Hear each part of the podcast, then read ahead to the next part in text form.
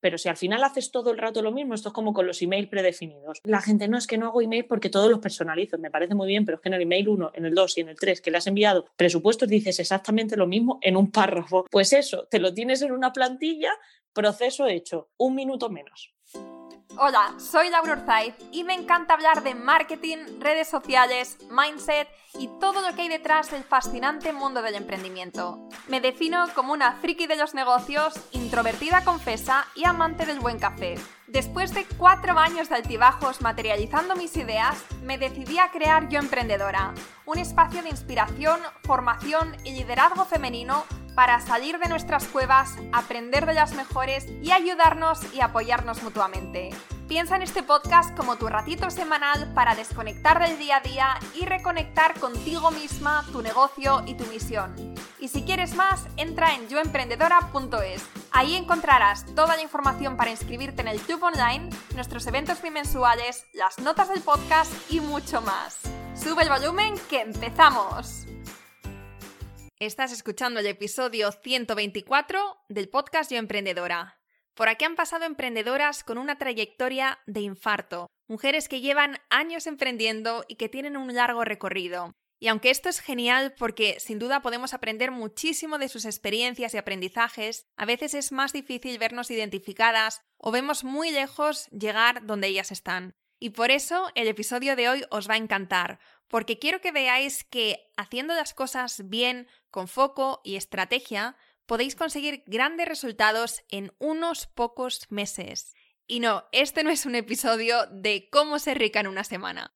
Mucho mejor que eso, es un episodio real como la vida misma, donde Sarai nos cuenta cómo ella ha pasado de trabajar en una empresa a tener la agenda llena de clientes en unos pocos meses poniendo el foco en las tres cosas de las que nos va a hablar en este episodio. Imagen de marca, procesos y gestión interna y visibilidad. Quédate hasta el final porque te aseguro que este episodio te va a encantar y vas a aprender muchísimo. Y si te gusta, como siempre, me encantaría que le hicieras una captura de pantalla, lo subas a tus stories y nos etiquetes a arroba querido limón y arroba yoemprendedora.es. Y antes de empezar, quiero presentarte uno de los proyectos de nuestro Club Yo Emprendedora. Hace unos días hicimos un sorteo en el club para dar visibilidad a cuatro de los muchos increíbles proyectos que hay en nuestra comunidad y una de las ganadoras fue Marta Girald. Marta se define como amante del té y de los rituales de amor propio. Obukucha nació dos semanas antes del confinamiento de marzo con la idea de contribuir a tener una vida más consciente ofreciendo opciones para crear tu propio ritual de té en casa. Para ello, busca la calidad en los productos de té matcha, sus accesorios y el contenido que necesitas para tu experiencia mindfulness. El té matcha que ofrece es ecológico y 100% matcha japonés, y hay tres calidades dependiendo de tu gusto y del uso que quieras darle. Si quieres ver más sobre el bonito proyecto de Marta y apoyar su proyecto, entra en su web www.obukucha.com, se escribe O-B-U-K-U-C-H-A, y en su Instagram en arroba obuku.cha. Muchísimas gracias y ahora sí, empezamos. Hola Sarai, bienvenida al podcast. Hola Laura, ¿qué tal? Muchísimas gracias por invitarme. Estoy muy feliz de estar hoy aquí, la verdad. Igualmente, estoy muy contenta de, tenerte, de, tenerte por aquí en el podcast. Nos hemos conocido en, eh, nos conocimos el año pasado, ¿no? En, en los eventos o el año anterior. El año pasado, justo en diciembre nos conocimos en un evento. No, entonces sería el eh, año anterior, que ahora estamos en 2021. Ah, es verdad, en el 2019. en el 2019, sí, sí, sí, que me acuerdo que después fuimos a tomar algo y nos sentamos al lado y me estabas hablando de tu negocio. Después empecé a investigar a ver qué hacías, me pareció muy interesante, muy nicho porque te dedicas, bueno, ahora me estabas contando que estás ampliando sector, pero sobre todo tú das consultorías uno a uno a emprendedoras del mundo, del, mundo de la belleza, del mundo del bienestar, ¿no? Me impactó mucho porque eres una emprendedora que ha empezado hace relativamente pocos, ahí no llevas muchos años, pero algo estás haciendo muy bien porque se nota que ya tienes una comunidad, tus posts tienen un montón de engagement, que no te faltan clientes, eh, entonces digo, bueno, vamos a traer a, traer a Sarai para que nos cuente un poco cómo lo ha hecho, porque, claro, hay veces que traemos a que traigo a gente que es eh, pues, referente, que lleva muchísimos años y que puede parecer que, está muy lejos, ¿no? De pues, cuando estamos empezando, ¿no? Como algo a lo que aspirar, pero que no lo vemos nada cercano, cercano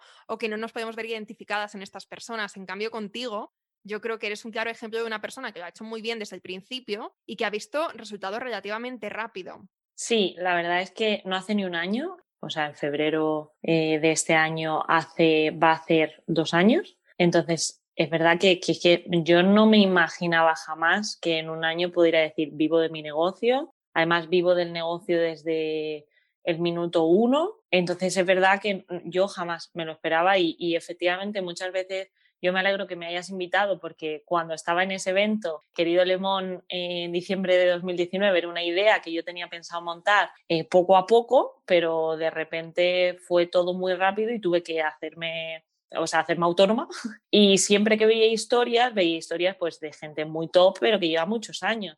Aún así, a mí yo creo que me queda mucho camino, pero es verdad que eh, me alegro que me hayas invitado por eso, porque mm, para mí es un, un, honor estar aquí por eso, porque nunca jamás pensé que fuera a ir tan rápido, ni mucho, mucho menos, porque de verdad que es que mm, yo lloraba mucho los, mm, los primeros meses porque yo decía, yo siempre pensaba, estaba como esperando que esto petara en algún momento, en plan, esto es la burbuja de las dos, del primer mes, dos primeros meses, tres, y esto va a petar, y, y sin embargo no. Eh, a ver, hay mucha, mucho trabajo detrás, pero es verdad que, ha sido como un sueño, ¿no? Bueno, ahora nos vas a contar cómo es eh, que ha ido tan rápido al principio o cómo eh, has empezado tan bien, qué es lo que has hecho, qué pasos, etcétera. Esto siempre me gusta mucho preguntarlo porque de aquí se puede aprender muchísimo. Pero antes, Sarai, vamos a empezar por las presentaciones.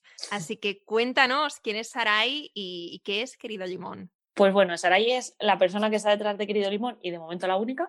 Pronto espero, espero que haya más gente detrás. Y soy mentora de emprendedores. Eh, principalmente, es verdad que en este 2020 pasado me centré en el sector de la belleza porque eh, durante años trabajé como directora de operaciones en, una empresa de belleza donde trabajaba con autónomas eh, maquilladoras, peluqueras, etc. Pero sí es verdad que en el último trimestre del 2020 empezaron a llegarme otro tipo de perfiles, más de servicios, e-commerce y demás, y también mm, ahora estoy ayudando a ese tipo de perfiles a conseguir negocios rentables. Yo siempre me centro en eso, eh, que para mí es mi frase, ¿no? En el sentido de, ¿yo qué hago? Ayudarte a tener un negocio rentable, principalmente a través de, de las estrategias de ventas, marketing y redes sociales. ¿Por qué monto querido limón? Yo durante toda mi vida profesional en empresa privada había trabajado en la parte estratégica, sobre todo, y en operaciones, haciendo que, pues, que las empresas para las que trabajaba facturaban más, facturaran más. Eh, la verdad que no se me daba muy mal, pero y me daba mucha pena cuando me encontraba con autónomos, tanto cuando trabajé en belleza como en otros sectores, que no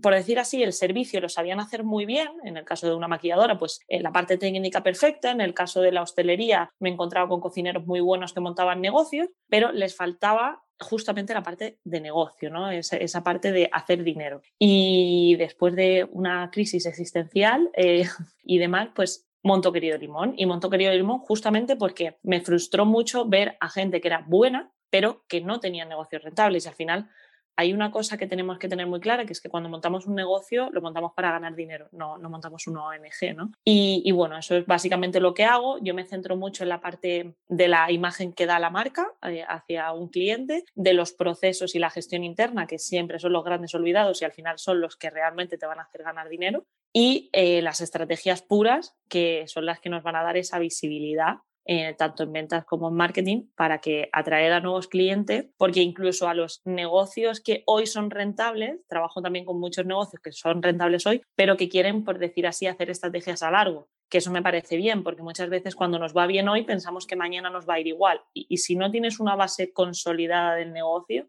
es muy probable que en un largo no te vaya bien. Entonces, bueno, eso es un poquito lo que hago. Perfecto. Estos tres focos que nos has hablado, nos acabas de decir, me he quedado con los dos últimos, que son visibilidad y procesos, gestión de marca. ¿Cuál era el primero? Imagen de marca, la primera, qué imagen eh, da, eh, refleja sobre el cliente. Yo siempre digo que todos los puntos en los que el cliente contacte contigo tiene que ser impecable. Es decir, cuando te envía un presupuesto o cuando llega a tu Instagram o cuando le envías ese presupuesto, cuando hace el servicio y post servicio, tiene que ser siempre lo mismo, impecable. Y muchas veces nos centramos o en captar o en hacer el servicio. No nos centramos en todo el proceso que lleva un cliente, en el post, en la experiencia y justamente eso es lo que a mí me gusta trabajar, que eh, en la parte de servicio, procesos, gestión interna y no olvidarnos ni de los nuevos, ni de los que antiguos, ni de los que están en este momento. Siempre al final tienes que tener una estrategia global con todos tus clientes que te haga que al final tengas como muchos muchas líneas de entrada de clientes, recomendación, redes sociales, em, diferentes estrategias, pero sobre todo eso. Vale, es que me ha parecido súper interesante para ir como eh, profundizando en cada uno de estos, de estos tres focos. Entonces, en el primero, ponnos algunos, eh, algunos eh, ejemplos claros de lo que podemos hacer nosotras para mejorar esta imagen de marca o para asegurarnos que tenemos una buena imagen de marca que transmite los valores y la esencia de lo que somos, de lo que queremos transmitir. Para mí, a este punto siempre, yo siempre lo digo, hay una inversión que para mí es imprescindible cuando empiezas. No es una web, que todo el mundo se piensa, me tengo que hacer una web cuando empiezo. No, no es la web, es el branding. Eh, yo siempre cuando trabajo con una persona que no tiene un branding le derivo a diferentes diseñadores para que lo hagan. ¿Por qué? Porque es importante que tu marca tenga una coherencia frente al cliente y eso solo te lo va a dar un branding. Eh, un branding y un perfil, por ejemplo, en redes sociales bien trabajado el branding te ayuda un montón a eso, porque al final cuando te hacen un buen branding, te hacen una línea de tu marketing y dicen de aquí más o menos no te tienes que salir para que yo, a mí me hace mucha ilusión cuando alguien después de meses ve el color amarillo que yo tengo que es como tirando a mostaza y me dice, mira, me he acordado de ti, o ven un limón y dices, jo, algo estaré haciendo bien con la marca. Fue lo primero que además yo, yo invertí y esa imagen no es solo eso, ¿no? El trato al cliente es una cosa imprescindible. Yo a mí me repatea muchísimo pedir presupuesto para algo y que me tarden dos semanas en Parece una tontería, pero eso ya es una imagen que estás mostrando sin querer a la persona que te está escribiendo. O que te escriban por redes sociales y no contestes em, y demás. Entonces, para esa imagen de marca yo creo que tiene que haber tienes que trabajar en mil cosas, pero podríamos empezar por el branding. Gástate el dinero en un branding. Además, lo bueno que tiene el diseño es que tenemos precios de todo tipo. Tenemos branding más económicos y branding súper premium. Yo, por ejemplo, mi primer branding fue un branding muy básico y también muy económico. Con el tiempo, después de un año, decidí cambiarlo a un branding más eh, top, más completo y demás. Pero bueno, es verdad que eso me ayudó mucho eh, y demás. Sobre todo porque, por ejemplo, si me centro en redes sociales, eh, al final yo no te conozco, no estás a nivel de calle. Entro en redes sociales y veo un escaparate. Yo siempre digo, ¿Tú te imaginas entrar un Zara y, ver eh, el escaparate en obras? No. O, tirado o sucio con polvo, no. No, te lo tienen ahí impoluto. Tú entras a la tienda y a excepción de cuando rebajas, pues intentan que todo esté en orden. Pues eso para mí es el escaparate de redes sociales, de tu web, de lo que aparezca en ti en redes. Y eso es imagen. yo no puedo entrar a un Instagram no puedo entrar a tu perfil y que tengas imágenes súper cutres, poco cuidadas, eh, stories tú de fiesta, que eso también me las he visto, nada cuidado, una descripción que tampoco acompaña, pues en el sentido de que yo cuando entro en un perfil tengo que saber qué haces, cómo lo haces y cómo contactar contigo. Esto es súper importante. La gente dice, los botones de Instagram, eso nadie los utiliza. Tiene que estar súper visible el contacto, ya sea a través de un enlace, un formulario de contacto que hagas con Google Form, que es súper sencillo, o eh, un enlace, por ejemplo, directo a WhatsApp o en la descripción de tu teléfono, pero si a mí me gustas, me voy a quedar, te voy a contactar. Si me lo pones ya súper difícil, yo muchas, o por ejemplo negocios locales que no ponen en ningún sitio donde están. No tiene sentido que seas un negocio local y no me digas dónde estás, porque a lo mejor eres de mi pueblo y no lo sé. Entonces es súper importante que, que ese escaparate y esa imagen, esa primera imagen, la mejoremos un montón. En cuanto al feed, lo mismo. O sea, a través de plantillas que podemos hacer con Canva, sencillas, hacer contenido de valor, que más adelante hablaré de eso, pero que tengan una coherencia, no que sea todo Warry Page, unos colores por aquí, unas tipografías por ahí, que tenga una coherencia para que al final yo diga, ¿qué imagen más profesional? Porque muchas veces yo me encuentro con perfiles así y entonces les hago un ejercicio, les pongo dos perfiles, uno súper profesional, cuidado, y un perfil muy, muy similar al suyo. Y le digo, ¿a quién contratarías? Y me dicen, hombre, por supuesto,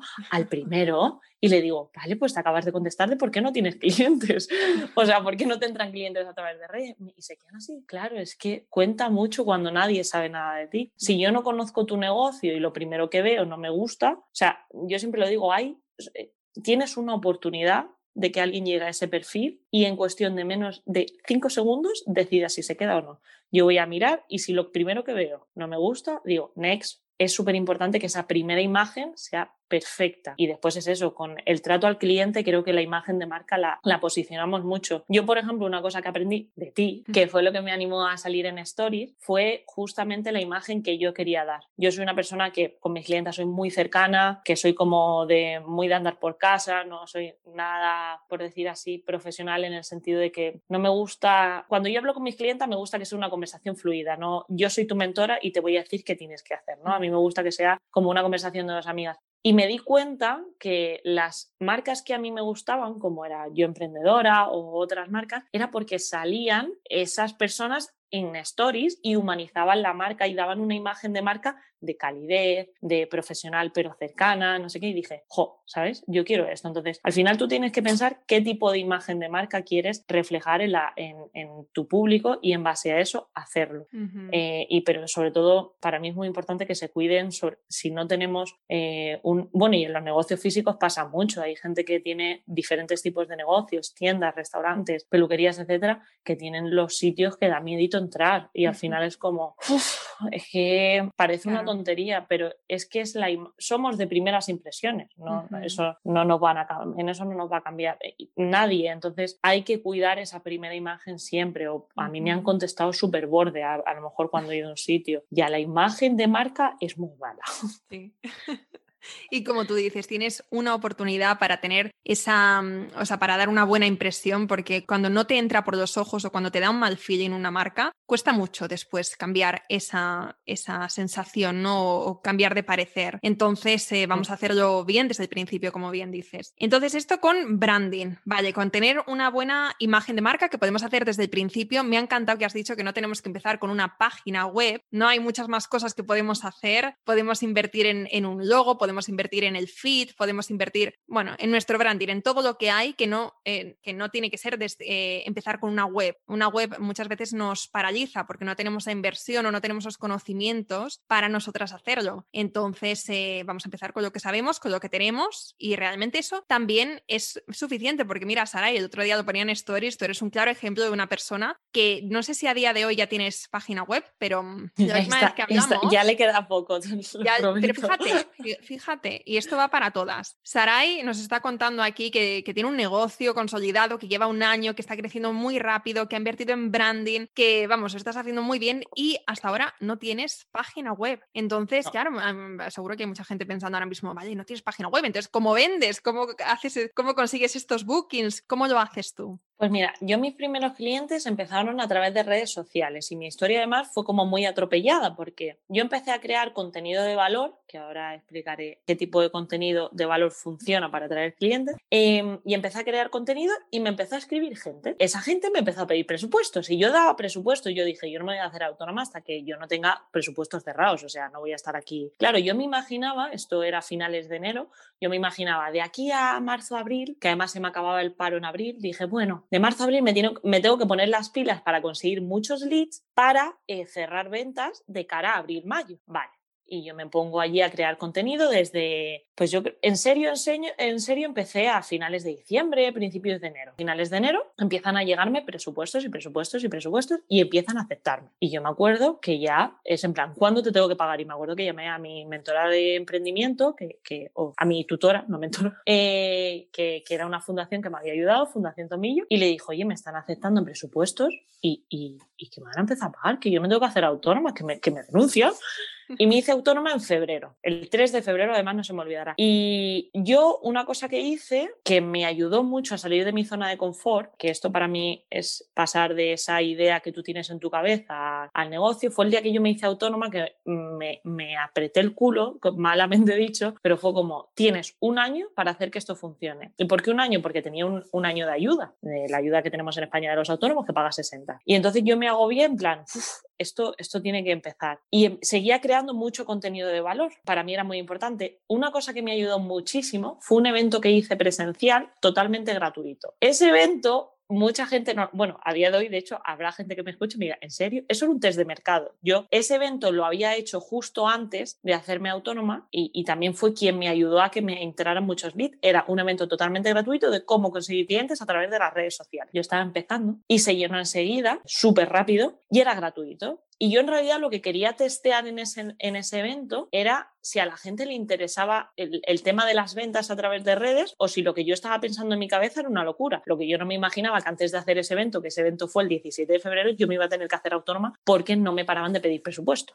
Pero en realidad lo que a mí me atra mm, empecé fue creando contenido. Al final, cuando tú creas contenido de valor, que es contenido básicamente que a tu cliente ideal le resulta útil, y, esto voy a poner un ejemplo en el sentido de, yo el otro día hablaba con una chica, ¿no? Me decía, ¿tú qué crees que fallo? Y le digo, ¿tú a quién tú quién quieres que te?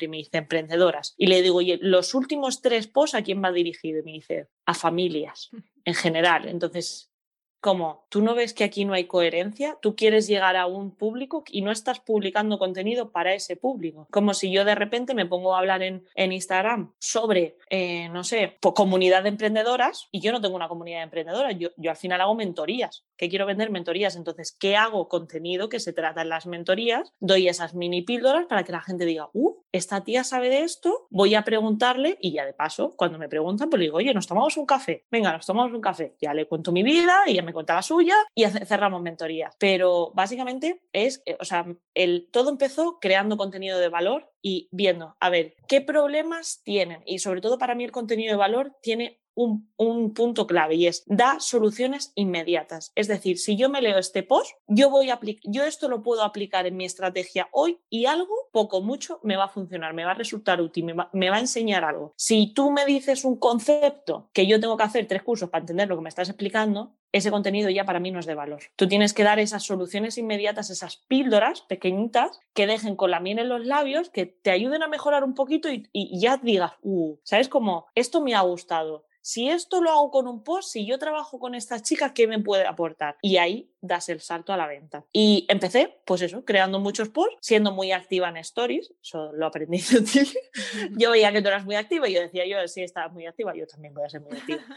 A mí me, soy una persona, no soy eh, vergonzosa, la verdad, pero es verdad que lo pasé muy mal para salir en stories, pero fue un antes y un después en mi negocio. Yo el día que empecé a salir en stories, eso fue una catapulta absoluta. Y por una cosa muy básica, que era lo que decía antes, humanizas una marca. O sea, la gente lo estamos viendo en el consumo. ¿A, qué estamos yendo a comprar ahora? Han vuelto los pequeños artesanos, las pequeñas tienditas, los mercados, porque a la gente le vuelve a gustar ese tú a tú, ese mm, ese trato más personalizado, más artesano. Entonces, eso pasa igual con las marcas. Yo cuando veo una gran empresa, hay cosas para las que puedes acudir a una gran empresa, pero cuando quieres confiarle a alguien tu negocio, a lo mejor yo, siendo emprendedora, yo no iría a una gran empresa, porque quiero que alguien se preocupe y viva mi negocio como yo lo vivo. ¿Sabes? Y para mí eso es imprescindible. Entonces, yo cuando yo empecé a vender y empezaron a escribirme muchísimo por privados, comentarios, cuando empecé a salir en stories y, para mí es importante salir en stories con un objetivo, no contar tu vida porque sí, porque yo muchas veces ves a gente que cuenta su vida y es como, no me estás aportando nada, ¿no? Entonces tienes que ir dando píldoras y tampoco y también hacer venta, pero no solo hacer venta, porque esto también muchas veces pecan. Yo hay gente que solo veo que sale por story cuando tiene que hacer un lanzamiento de algo y eso es un poco feo, ¿sabes? Porque al final no estás creando una comunidad. Y hay gente que dice, pero yo para qué quiero crear una comunidad? Hombre, pues a mí la comunidad me viene muy bien, porque yo cada vez que saco una masterclass online, mi comunidad a mí me flipa cuando hay gente que sigue yendo a todas las masterclass. O sea, cuando haces una masterclass sobre una temática, haces otra masterclass sobre otra temática a los meses y, las, y muchas de las primeras que se apuntaron se vuelven a apuntar, dices, tienes ahí un nicho que confía ciegamente en ti y eso es súper bonito mm. porque dices, jo, esta gente le gusta tu trabajo, ¿no? A mí me pasa con muchas emprendedoras, yo sigo a gente que cada vez que sacan algo, yo lo compro. Porque es que piensas que todo lo que saque esta persona es bueno. Entonces, eh, eso es súper importante pero que no necesitas una web. Yo, mira, mi, para mí lo más importante es que tengas una atención al cliente muy buena. Es decir, que alguien te pide un presupuesto y no le hagas, o sea, no le pongas trabas a mí. Un error que comete mucha gente es que le escriben por Instagram, hola, quiero trabajar contigo, y le dicen, mándame un email, ya está. No, ya has perdido el cliente en ese momento. No mándame un email, o una de dos, o le mandas un formulario de Google Form y le dices rellena este formulario, o le dices déjame tu email que te lo mando yo. Como tú esperes que ese cliente le dé a copiar, abrir un nuevo email, escribirte, contarte subir, ya está, ya lo has perdido. Ese presupuesto lo has perdido. Y otra cosa que a mí me ha ayudado también es seguimiento de, de, presupuestos. A mí mucha gente me pedía presupuestos, se le olvidaba, pues como yo cuando pido presupuesto, pues se me olvida. Y ese segundo mensaje de, oye, ¿has podido ver? ¿Te acuerdas que también? Perdóname, eso nadie lo hace. Mm. Y es súper importante seguir. Y ahí seguro que puedes recuperar muchas ventas que se han quedado ahí. ¿Esto tú cómo lo haces? ¿Tienes un Excel donde vas em, poniendo pues esto enviado y no, o sea, no he recibido respuesta? O sea, ¿cómo, cómo sí, yo tengo un Excel en el que tengo todos los presupuestos, absolutamente todos los presupuestos que me piden y tengo el nombre, el email y el Instagram normalmente, la fecha en la que me contactó, la fecha en la que le contesté y la fecha del último contacto. Es decir, si yo, por ejemplo, yo me pongo, yo doy un par de semanas, ¿no? Yo tengo dos procesos. Primero pido una asesoría. Cuando tenemos la asesoría te envío el presupuesto, porque dependiendo de lo que necesites, pues es un, un plan u otro. Vale. Si yo te, yo te mando el mensaje para asesorías, que de hecho lo que hago ahora, antes por ejemplo, le decía, estas son mis fechas disponibles, ya ni eso. Le envío un enlace a Calendly y le digo, elige el día y la hora que te venga mejor que Calendly es de las mejores aplicaciones que yo he conocido porque además, para si incluso las mentorías se podrían pagar a través de ahí. ¿Sabes? Que, es una plataforma que te permite reservar y pagar si quieres. Entonces, me parece buenísima. Entonces, ellas reservan ahí. Si a ese mensaje no me contesta, yo le vuelvo a mandar un mensaje. Hola, hace un par de semanas, se lo envío como tres semanas después. Dejo que la gente también piense un poco. Eh, hace tres semanas te envié esto, no sé si has podido verlo y demás. Si no me contesta eso, yo en mi Excel pongo nunca contesto. Yo no soy pesada, o sea, no. Y en los presupuestos igual, si tenemos la asesoría, te envío el presupuesto y no me contestas, a no ser que ya en la mentoría me hayas dicho, o sea, muchas veces en la asesoría me han dicho, mira, Sara, pues o se me sale de precio, o mira, en este momento no es lo que estoy buscando, o yo les he dicho, no te voy a pasar presupuesto porque te voy a derivar a otros profesionales y demás. En esos casos, pues no. Pero si yo he visto que hay feeling o que parece que está interesada, o si no, no he sentido nada, pero le mando un presupuesto, pues yo le mando un segundo mensaje, hola, hace un par de semanas te envío un presupuesto, ¿qué te ha parecido? si no, eh, y quería saber si es lo que está, si cuadra con lo que estás buscando. Si no me contesta, lo mismo. Si me contesta, no, mira, pues ahora y muchas veces me ha contestado, mira, pues en este momento no. Mucha gente, por ejemplo, me contestó en noviembre que empezaban en enero y efectivamente en enero ni han escrito. Hay que confiar en la gente. Si no, igualmente a esas de enero sí me puso una nota de por si acaso, si no, enviarles un mensajito del día a ver si se, si se las ha olvidado. Y es eso, pero hay que hacer seguimiento. Yo, por ejemplo, en estas de, en la última repesca que yo les llamo, eh, que hice de seguimientos, creo que envié como a cuatro personas que no me habían contestado a presupuesto final. Tres han contratado. Claro. Hombre, digo yo que. Hombre, no, merece la pena. hacer seguimiento creo que merece la pena. Pues una, por ejemplo, había estado con COVID, y se la había ido totalmente, otra había estado súper lía con el trabajo, que sí, Saray. Claro, es que al final la vida, o sea, todas estamos muy ocupadas, no importa lo que hagamos, y pues estar ahí para recordarlo, sobre todo cuando han, cuando han tenido interés ¿no? en, en escribirte, en preguntarte, habéis tenido una sesión de, pues entonces sí, merece la pena. Y esto es un buen recordatorio porque muchas veces, eh, ahora lo estamos escuchando y tiene todo el sentido del mundo, pero por alguna razón, yo creo que es que hay veces que nos da, nos da cosa ser pesadas, ¿no? Y, o ser cansinas, ¿no?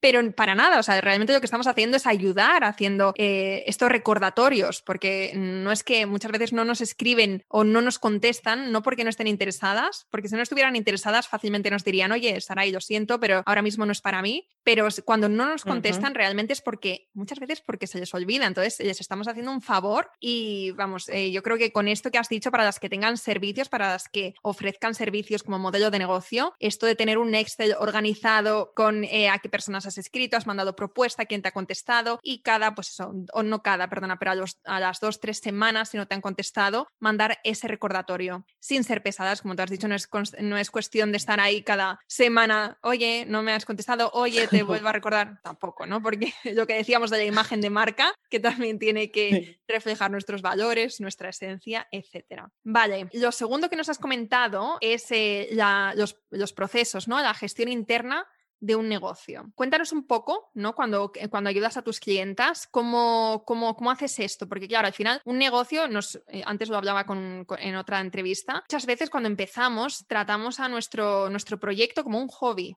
Entonces, pasar de proyecto a negocio, de hobby a negocio, es un paso muy importante que hay que hacer de forma mm, consciente y que requiere también un cambio de mindset y como vamos a ver ahora, un cambio de, cómo se organiza, cómo hacemos los procesos, un cambio de todo. Cuéntanos cómo, cómo, lo haces tú en Querido Limón. Procesos engloba y gestión interna engloba muchísimo trabajo. De hecho, eh, con cada cliente al final va saliendo un poco, pero para mí lo principal, por ejemplo, en este proceso gestión interna es la base, ¿no? Precios, horas que trabajas, rentabilidad.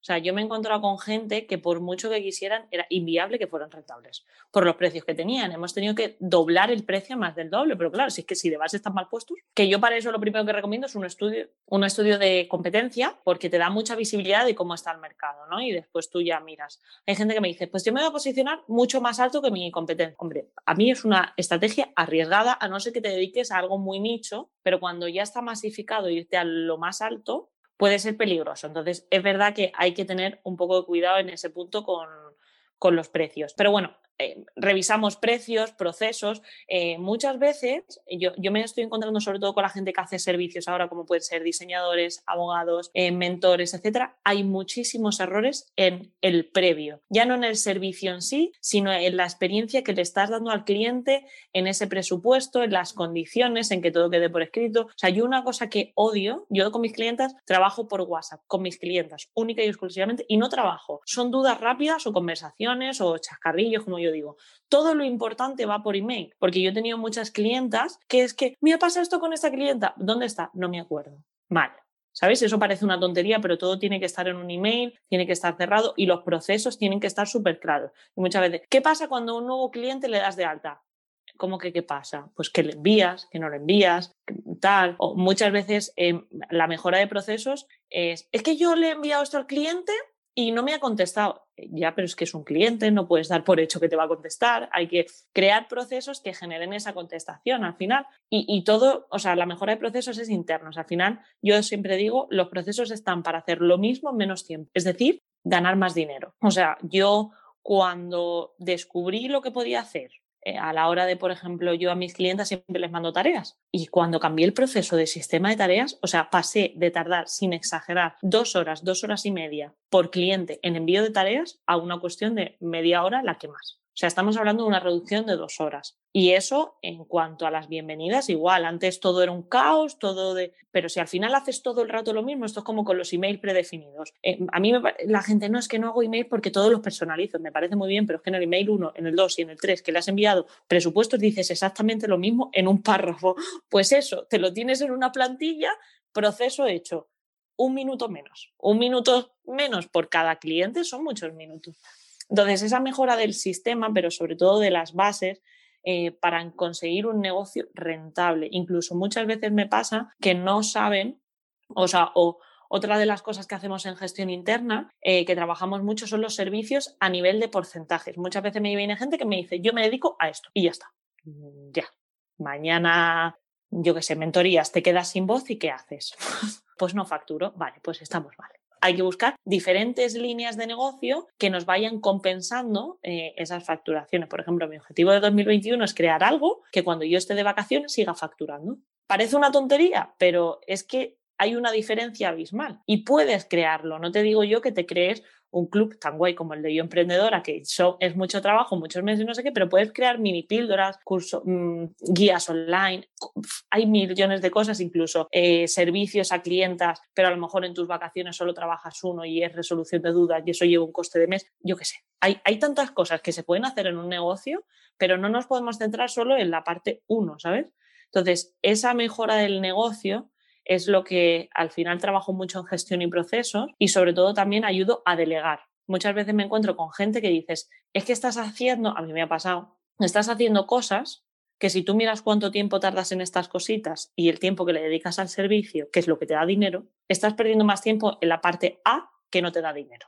Entonces, esta parte A la puedes derivar. No es que la puedes derivar y se deriva, ¿sabes? Entonces, a mí, yo, como digo, esta parte es mucho de abrir la mente a mis clientes y decirles, hay mucho más mundo allá y, al final es un poco mentalidad empresario, ¿no? Yo, cuando yo escuchaba esto en las super guays emprendedoras eh, hace un año, yo decía, madre mía, qué nivel, esto no... Y cuando un año después lo miras, dices, es que tenían razón, es que es una cuestión de mentalidad empresaria, porque tú no montas un negocio, lo que decía antes, para eh, ser una ONG, lo montas, yo lo monté para trabajar ocho horas al día y puedo asegurar que los seis primeros meses no lo he conseguido ni un solo día. Pero cada vez más sí. Yo, por ejemplo, ahora he estado tres semanas en Navidad que he trabajado en mi negocio, pero en mejora de procesos, no sé qué. Y gracias a haberme organizado bien las horas y demás, lo he podido hacer. Eso hace seis meses era impensable, pero es un cambio de mentalidad de, oye, ¿qué voy a hacer? ¿no? Y, y, que también tenemos la falsa creencia de que si estamos 24/7 trabajando somos más rentables. No, mentira, pero somos mucho menos rentables. Y entonces si trabajas 24/7 es que no eres rentable. Totalmente de acuerdo. De hecho, me, he sentido muy identificada contigo con lo que dices de cuando empiezas a, generar sistemas para ser, como tú dices, rentable, para trabajar menos horas, porque al final emprendemos un poco para, para eso, ¿no? Para vivir mejor, para, para poner nuestro granito de, arena al mundo, pero sí, pero al mismo tiempo también para, tener una mejor calidad de vida. Y yo me acuerdo que llegó el punto con el club que estaba hasta arriba, que no paraba de llegar gente que vamos, que nos estaba yendo muy bien, pero al mismo tiempo yo iba, vamos, con el agua al cuello todo el día, agobiada, con un montón de trabajo y bueno, pues no sabía muy bien cómo gestionarlo y rápidamente a pesar de todos estos miedos internos que tenemos todas cuando empezamos, como tú decías, de, llegar, de, vamos, de hecho yo incluso trabajando 12, 14 horas al día pensaba que no necesitaba ayuda, o sea, esas estábamos. esa, esa, era yo. Decía, pero claro, pero bueno, le di una, una, oportunidad a una chica que estaba en el club y la verdad es que eh, fue empezar y es, una, e, es adictivo. Ahora mismo tenemos eh, dos asistentes virtuales, no solamente una. Sí, pero es que, claro, o sea, te das cuenta que si, mm, que si quieres crecer, puede, primero necesitas tu espacio, ¿no? Para, para, ser la visionaria que tu negocio necesita y para estar en la parte em, donde, mm, la parte que, que te va a permitir crecer, es decir, tienes que estar pensando en marketing, tienes que estar pensando en lanzamientos, tienes que estar, o sea, si tú eres la, la, cara visible de tu negocio, tienes que estar presente, tienes que aparecer en stories, tienes que aparecer en podcasts, en entrevistas, en medios y eso al final requiere mucho, o sea, tienes, tienes que, no puedes estar eh, haciendo entrevistas para, otros podcasts y al mismo tiempo editando tus fotografías y poniendo y juntando vídeos e historias.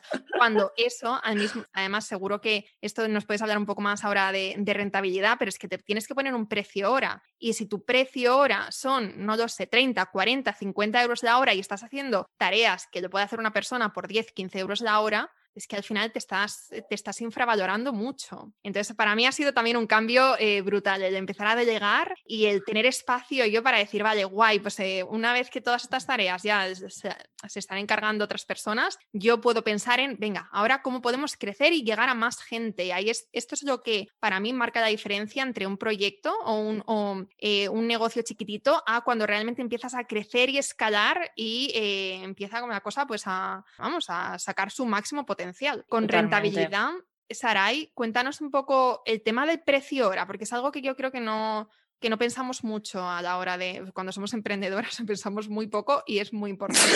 y no pensamos nada. De hecho, yo es verdad que a mí diré, y, y, esto voy a ser muy sincera, mi precio hora oficial lo he sacado estas navidades o sea, un año después. Es verdad que yo me había establecido, eh, yo no sabía cómo establecer mi precio hora, porque a pesar de que yo a eso les ayudo a mis clientes, hacerlo en mí era súper difícil por esas cosas, porque al final perdía tanto tiempo en tareitas eh, que no me llevaban a nada, que yo, claro, decía, es que ¿a cuánto tengo que cobrar yo la hora? Claro, para que esto me sea rentable. Entonces, yo, mi estrategia con los precios fue, eh, yo hice un estudio de competencia y vi cómo estaba mi competencia. Para mí en aquel momento, el falso, el síndrome del impostor, eh, me dijo, uy, qué caras son todas. Tú no, nena, tú a lo mínimo. Además, tú estás empezando y hasta entonces me establecí un precio muy bajo. Mal. Mal, nivel 1. Pero bueno, me establecí ese precio y sí hice la división bien de una cosa que nadie lo mira y es un sueldo. Yo dije, ¿cuánto necesito para vivir? ¿Y cuánto necesito para vivir al mes? No es alquiler y comida, no, es alquiler, comida, Netflix, cañas. Si usas anticonceptivos también, medicinas, el gimnasio, todo. Y a mí me salía, que estaba todavía pagando mi, me acuerdo, el móvil, mil euros. Y yo dije, ¿mil euros? Hostia, pues sí que tengo gastos yo. Vale, pues necesito mil euros al mes. Y yo dije, ¿cuántas mentorías necesito hacer para llegar a mil euros? Más eh, gestoría y tal. Hice esa división y ahí me maté. ¿Qué pasa? Que ese nivel de mentorías lo aguanté muy poco tiempo, dos meses creo, de hecho creo que aguanté, porque era abismal y ahí fue cuando probé mis propias carnes, que aquello no tenía ningún tipo de sentido, que ahora entendía que mis competencias tuviera precio más alto, porque es que efectivamente lo que engloba una mentoría no es la hora que estás, eh, sino el trabajo que hay detrás, preparación, tareas, etcétera. Entonces, para mí, si no sabes establecerte tu precio, que es una de las cosas más complicadas que hay, porque es verdad que a veces decimos, jo, pero es que no sé, es que no sé. Uno hace un estudio de competencia y si hace una media, no te vayas ni a la más alta ni a la más baja, es una media. Y sobre todo, establecete tus gastos. Y de eso es lo que tienes que ganar al mes, sí o sí. A mí me ha pasado en este tiempo que yo me he encontrado con mucha gente que no ha querido, o sea, que está en una zona de confort porque le ayudan sus padres y no paga alquiler, porque le ayuda a su marido y no, no, y no pagan hipoteca. Y eso es un falso error, porque yo como mínimo si no tuviera los mil euros, me los hubiera puesto. ¿Por qué? Porque es el mínimo interprofesional, el sueldo mínimo que hay ahora mismo. Tienes que ganar eso como mínimo. Si no te pones esa meta, no vas a llegar.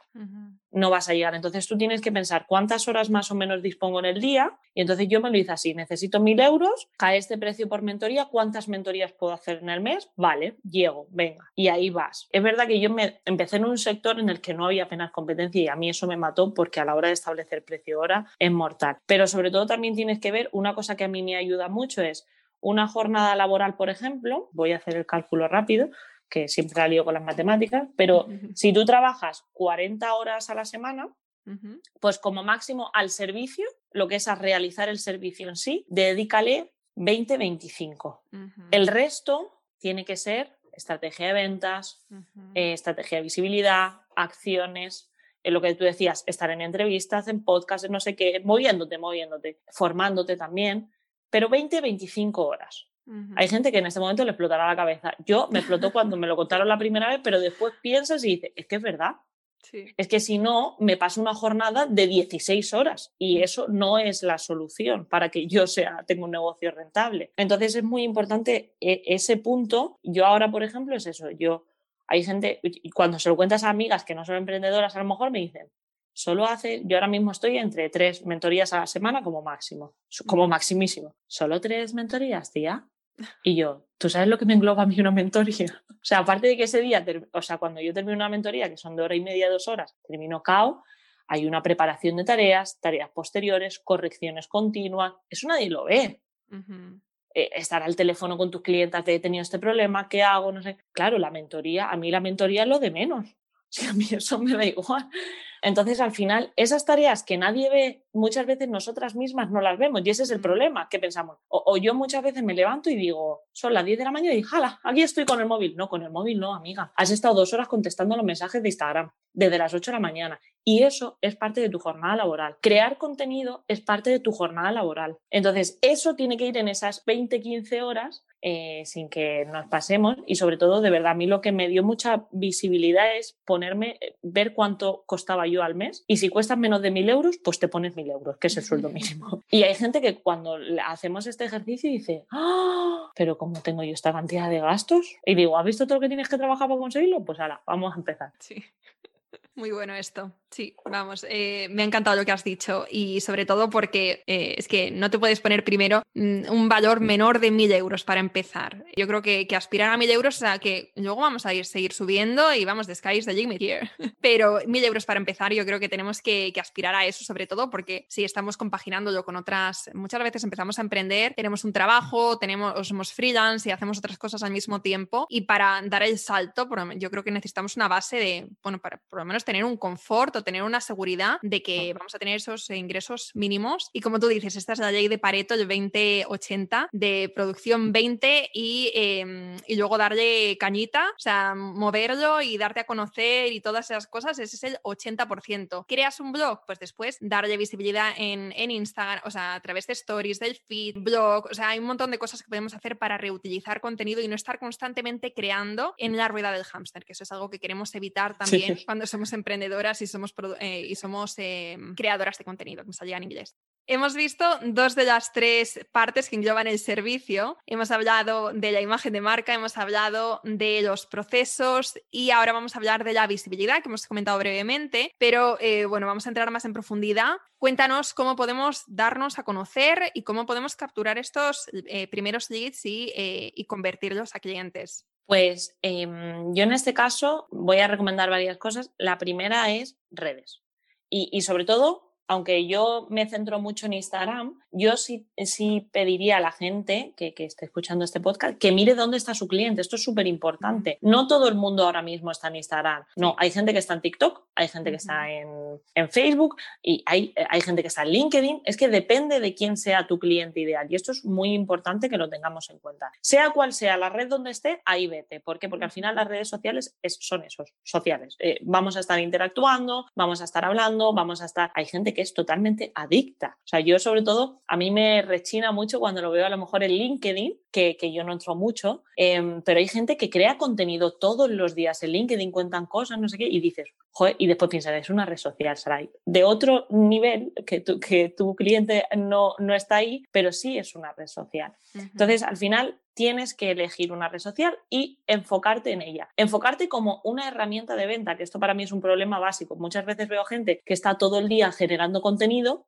pero yo no sé si es que son una ONG o, o son influencer en el sentido de creadoras puras de contenido, pero no me venden.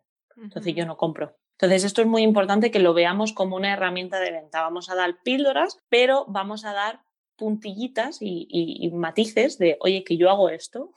Porque si tú no le dices a la gente, yo hago esto, la gente no lo va a saber. Entonces, yo a mí recomiendo eh, las redes para conseguir esos primeros leads. Em, ¿Cómo también conseguir esos primeros leads? A través de redes. Haz un sorteo de tu servicio. Para mí esto es muy importante. Cuando empezamos necesitamos testimonios. Yo antes eh, de, montar Querido Limón como tal y sacarlo, yo había testado en profesionales eh, como me iba a dedicar a la belleza, de la belleza, Incluso hice muchos trabajos gratuitos. Bueno, pues no decir que antes de tener querido Irmón era todo gratis. Pero a mí me sirvió mucho para testear, eh, profundizar en cuáles eran los problemas de mi cliente ideal y a la vez para recoger su feedback, eh, sus testimonios y demás. Entonces eso es muy importante porque cuando empiezas ya no empiezas en cero. Y si no conoces a nadie a la que le puedas prestar servicio, pues haz un sorteo un sorteo de, un servicio tuyo completo o dos, lo, que también consideres, ¿no? Y haces ese sorteo. ¿Eso que te va a traer? Te va a traer por una parte a gente... Tiene, en ese sorteo tiene que quedar muy claro qué haces, por ejemplo, y tienes que tener como el escaparate que hablábamos antes de Instagram muy bien para que cuando yo me vaya a apuntar al sorteo, cuando termine el sorteo no me vaya y haga estampida, sino que diga, pues por lo menos me quedo aquí porque esto me interesa y crea contenido de valor que me va a seguir atrayendo a leads y demás. Ahora está muy de moda los lo famosos que yo con mis clientes lo estoy trabajando mucho, los lead magnet. Eh, que son estos recursos gratuitos a modo de masterclass, de guías y demás, que eh, en un principio se utilizaba mucho con el email marketing. Y yo es verdad que en mi nivel de clienta, como el email marketing a veces les cuesta, no tienen a lo mejor quien se los monte y demás, yo soy, y yo en esa parte verdad que yo no entro, pues le digo, vale, vamos a ir a un nivel más bajo. Con un formulario de contacto básico, poniendo bien las condiciones legales y demás, podemos hacer también un buen lead magnet. Por ejemplo, mi, yo hice un lead magnet sin yo saberlo, cuando hice aquel evento gratuito presencial en el que decía cómo conseguir clientes a través de las redes. Yo pedía los datos a esa gente y además a esa gente cuando terminó yo les hice un cuestionario de qué les había parecido y les saqué toda la información que yo quería. ¿Qué era eso? Un lead magnet. Yo en aquel momento no sabía ni cómo se llamaba, la verdad. Pero cuando miras con perspectiva dices que es un recurso gratuito que me ha ayudado a conseguir clientes. Aquel evento, a día de hoy, más del 60% son o han sido clientas. De 40 asistentes, pues ni tan mal, la verdad. Genial. Entonces, ese recurso está muy bien también para conseguir esos primeros leads. Y otra, para que te llegue esa gente, es decir, eso ya es para, por decir así, la capa. Pero ¿cómo llega esa gente a mi perfil, Sarai? Interactúa. No eres un ordenador, eres una persona. Comenta a las cuentas afines, a cuentas que puedan eh, tener a tus propios clientes ideales, a colaboradores, a todo tipo de perfiles que estén relacionados con tu cliente ideal y que yo muchas veces me he dado cuenta que a lo mejor he comentado algo eh, y sin hacerlo aposta, que cuando lo hago aposta se nota, pero sin hacerlo aposta, y de repente te llegan dos, tres seguidores nuevos y dices tú. Y miras de dónde vi, o sea, y miras a quién siguen y siguen a esa cuenta que tú has comentado en el post, que te había encantado el post y demás, porque yo sigo a gente que me gusta. y, y, entonces eso es muy importante interactuar. O incluso si tienes como colegas de emprendimiento, ¿no? Que, que tengan tu mismo cliente ideal, pero no son tu competencia directa, también ten buen rollo con ellos, porque a mí me pasa muchas veces, yo no hago todo lo del mundo, ¿no? Lo que decíamos, yo no hago email marketing, no sé qué. Yo ahora lo que estoy haciendo es buscar colaboradores de otras áreas que mis clientas suelen tener. Por ejemplo, los, los primeros que busqué fueron diseñadores gráficos. ¿Por qué? Porque mi estrategia uno de los puntos claves es lo que hablamos, la imagen de marca. Entonces yo tengo un par de diseñadores a las que cada vez que a mí me llegan clientes con ese problema, les derivo. Entonces, ¿por qué les derivo? Porque tenemos buen rollo, porque hay un feeling, porque hemos hablado, porque no sé qué. Si no hay esa relación, no... Y a todos bueno, a todas en este caso, los he conocido a través de Instagram, de ser seguidores, de, oh, qué guay esto. Oye, pásame presupuesto para mis clientas. Oye, pues pásame tú también presupuesto. Oye, te mando una clienta. Entonces, esa interactua, o sea, interactuar es imprescindible. Y también recomendar, esto es una cosa que yo digo mucho, si te gustan cuentas, recomiéndalas, porque si esas cuentas son potentes, te van a subir a ti y entonces eso te va a dar visibilidad y te va a traer a nuevos clientes. Em, entonces ese punto es muy importante. Em, yo creo que serían como los tres puntos, sí, un buen lead magnet que te pueda ayudar, interactuar, que es vital, porque además humaniza tu marca y crear contenido de, de valor que te ayude a que esa gente se vaya quedando con esa base que hemos dicho, que es el escaparate, que eso para mí es básico. Buenísimo, buenísimo. De hecho, eh, hace poco estaba viendo los, eh, los posts que más gente habían atraído a nuestro perfil, porque una cosa es, ya lo podemos ver todo en las estadísticas, ¿no? Los que más interacción han tenido, me gustas, tal. Pero a mí me pareció muy interesante ver cuáles habían traído más gente al perfil, o sea, cuáles habían em, eh, generado nuevos seguidores. Y creo, vamos, creo que se mantiene a día de hoy, que fue un sorteo que hicimos. Fue un sorteo, además fue súper específico, porque claro, pues nosotros hace poco sorteamos una, una tablet de, de, de una colaboración. Y eso, bueno, pues si la gente nos sigue tampoco, o sea, puede ser gente interesada, pero puede no ser, porque al final una tablet pues es muy amplio, entonces te puede gustar siendo mujer emprendedora o, no siéndolo. Pero mm, el sorteo que te comento que trajo mucha gente a nuestro perfil fue eh, para una beca en el club Yo Emprendedora. Entonces, obviamente, la gente que, nos seguía, que comentaba y que, y que todo esto, que se, que se apuntaba, eran mujeres emprendedoras para empezar que les interesaba lo que estábamos haciendo y que querían ser parte de la comunidad. O sea que con esto que has comentado, para las que queráis empezar también a hacer sorteos, primero, tener, como decía Sarai, un perfil, o sea, un feed que sea, que, no solamente sea bonito, sino que además también aporte valor, que os vayan a seguir, que no se vayan a ir después de este sorteo, sino que sea un descubrimiento vuestra, vuestra cuenta con este, con, este post. Pero aparte de eso, que sea relevante, sortear algo como una consultoría con vosotras o un... Eh, o pues no sé, un pase para un club, que, o un club o un curso o algo así que, que vosotros hayáis creado y que esté totalmente en sintonía con lo que ofrecéis. Esto es importante porque hay veces, como te digo, que ofrecen, o sea, que hacemos un sorteo con una colaboración de una marca, de una tablet, de eh, un ebook de no sé qué tal, y sí, llega gente a nuestro perfil, pero no necesariamente es gente que está mm, alineado con lo que estamos haciendo. Sí, y, en eso, perdona que te corte, muchas veces la gente dice, es que eh, no me ha llegado tanta gente como cuando sorteé no sé qué. Es verdad que a veces, eh, si no es un servicio 100% online, te va a llegar menos gente, pero la gente que te llegue es un potencial cliente y eso marca la diferencia. Cuando es un sorteo de algo que no tiene nada que ver con tu servicio, por mucho que seas online o no, es posible que se queden o es posible que no. Porque van a por ese producto, por ejemplo, a por la tablet a lo mejor, y a lo mejor hay gente que se queda porque dice que descubrimiento y hay un gran porcentaje que se va a ir. Vale, ok. Pero cuando hay alguien que se apunta a ese sorteo, o bien después encima termina, en tu caso, pues por ejemplo, pagando la membresía, porque es que ya le ha creado esa ansia y es como, bueno, mira, venga, me voy a apuntar. O eh, en el caso de, de los presenciales, es verdad que a lo mejor no llegan muchísima gente, pero que lleguen 20 y esos 20 uno gana y 19 le haces, por ejemplo, esto me gusta mucho, un pequeño descuento para los que no hayan ganado. Pequeñito, un 5. Le vuelves a dejar la mira en los labios y dice, bueno, venga, va, pruebo, va, venga, sí. Entonces, es muy importante que a cuando sorteamos un servicio nuestro, es gente que, que, que le interesa el servicio, si no, yo no me apunto. Yo hay muchas veces que mm, hay muchas veces que, me apunto a sorteos y cuando me apunto porque me interesa. Y hay muchos otros que los veo y digo, pues mira, pues no me apunto, le doy me gusta para dar, a dar mi apoyo, pero no, no me apunto porque si me tocas que no, no lo voy a utilizar, ¿sabes? Exacto. Pero cuando te apuntas, cuando es un servicio, además a mí, yo me acuerdo del de Yo Emprendedora, que además me lo autoenvía al mío personal y se me pasó el plazo y yo, no, yo quería participar y después se me pasó el plazo de apuntarme y así todo acabe, pero bueno. Pero es eso, pero que hay un potencial cliente que dice, jo, a ver si me toca porque tengo ganas. Y si no, pues mm, ahí estará con la mosca detrás de la oreja a ver qué haces porque le has interesado. Exacto. Bueno, eh, Sarai, nos ha quedado un episodio súper completo.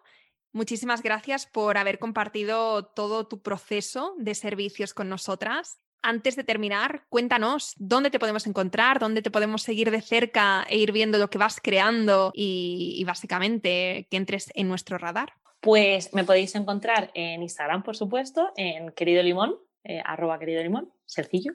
Eh, en mi mail info arroba queridolimón.com y ya está. De momento no hay web, un año después no hay web y la agenda llena. Ojo, que yo he llegado a tener tres meses de lista de espera sin, sin tener web, que no es, de verdad que no es necesario. Em, así que nada, que, muchísimas gracias, eh, que me ha encantado, que espero de verdad que a todos los y las oyentes les sirva un montón eh, este podcast, que em, a veces es verdad yo hoy me alegro de estar aquí porque cuando te reflejas en alguien ves a gente que, que lleva cinco años o más y dice, jo, qué guay, y a mí no se me quitan las ganas, porque es verdad que yo no me desmotivo con eso, pero mm, encontrar emprendedoras de un año, dos, es más difícil y me alegro de hoy ser ejemplo de algo. De ser uno de los casos de éxito. Sí, la verdad que sí, muchas, pues muchas gracias. Gracias, gracias a ti por haber compartido todo tu proceso y por haber sido tan transparente con nosotras. Te lo agradezco muchísimo. gracias. Espero que te haya gustado este episodio y si es así, me encantaría que dejaras una reseña en iTunes, en Evox o en la plataforma que escuches tus podcasts. Esta es la mejor manera que tienes de apoyar el podcast y su continuidad. Muchísimas gracias por quedarte hasta el final y seguimos la próxima semana.